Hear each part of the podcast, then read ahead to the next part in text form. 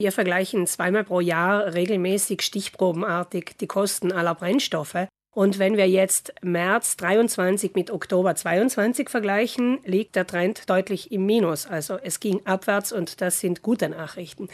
Wenn wir allerdings weiter zurückschauen und den März 23 mit dem März 2019 vergleichen, sind die Preise deutlich über dem Niveau von vor vier Jahren. Über diese beiden Zeitspannen zeigen sich die markantesten Preisunterschiede beim Erdgas.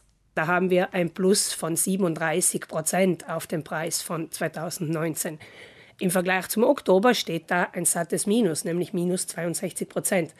Also ja, es geht nach unten, aber wir haben noch nicht die tiefen Werte von vor vier Jahren wieder erreicht.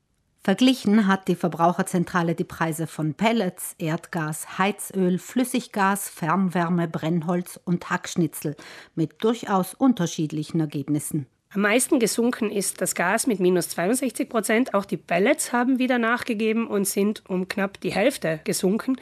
Aber auch die Pellets sind noch 20 Prozent über dem Wert von 2019. Das ist nicht wenig. Das Brennholz hat sich im Vergleich zum Oktober nicht verändert und liegt ebenfalls 20 Prozent über dem Wert von 2019. Der Heizölpreis ist im Vergleich zum Oktober 22 um 18 Prozent gesunken, aber auch hier ist er um 19 Prozent höher als der Preis vom März 2019. Zusätzliches Sparpotenzial gibt es auch, und zwar schon beim Einstellen der Raumtemperatur.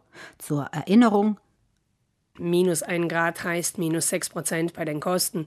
Ich kann beim Lüftverhalten etwas ändern, ich kann bei meinem Nutzerverhalten etwas ändern. Das macht in Summe doch einiges aus.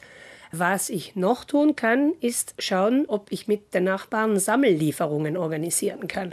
Wenn ich zum Beispiel 1000 Kilo Pellets bestelle, dann kostet mich das 390 Euro. Wenn ich mich mit den Nachbarn zusammentue und wir bestellen 15.000 Kilogramm Pellets, dann sparen wir knapp 40 Euro. Das sind in etwa 10 Prozent auf die Lieferung. Dabei empfiehlt es sich, vor dem Bestellen abzuklären, wie viel sich bei einer größeren Lieferung einsparen lässt. Auch eine fachmännisch regulierte Heizanlage, im Fachjargon hydraulischer Abgleich genannt, spart Heizenergie und Strom für die Umweltpumpen, und zwar um bis zu 15 Prozent.